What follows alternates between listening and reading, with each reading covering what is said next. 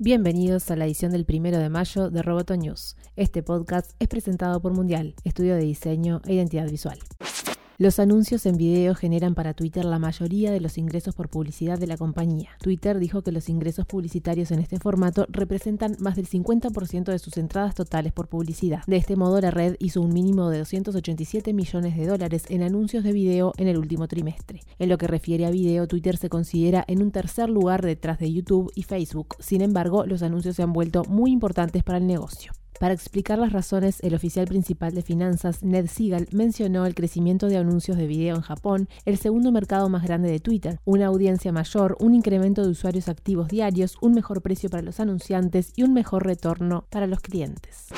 El fundador de WhatsApp, Shang Kun, renunció por diferencias con el Consejo de Administración de Facebook sobre la estrategia que debería seguir la compañía. La renuncia del cofundador y actual consejero delegado se conoce un mes después de que estallara el escándalo por la fuga de datos de Cambridge Analytica. Facebook adquirió WhatsApp en octubre de 2014 tras desembolsar 19 mil millones de dólares, la mayor compra realizada hasta la fecha por la plataforma social. En ese entonces, Kun y el cofundador Brian Acton aseguraron que no venderían publicidad ni fusionarían sus datos con la red social, pero casi dos años después la promesa se rompió. Brian Acton, el otro fundador de WhatsApp, dejó Facebook en septiembre. Kuhn también deja el directorio de Facebook. Si bien no dio detalles, The Washington Post adelantó que se trata de diferencias sobre el uso de los datos personales y el debilitamiento del sistema de encriptado. WhatsApp contaba al final del año pasado con 1.500 millones de usuarios que mandan 60.000 millones de mensajes a diario. Disney presentó la Force Jacket, una chaqueta de realidad virtual creada por investigadores del MIT y la Carnegie Mellon University de Pittsburgh.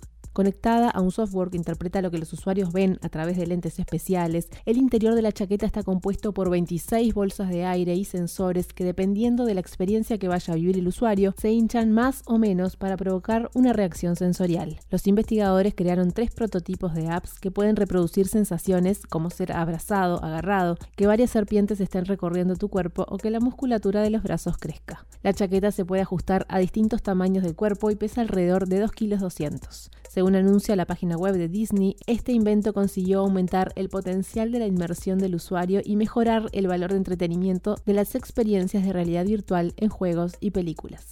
Roboto News es parte de Dovcast. Te invitamos a seguirnos en www.amenazaroboto.com, arroba amenazaroboto y facebook.com barra amenazaroboto. Hasta la próxima.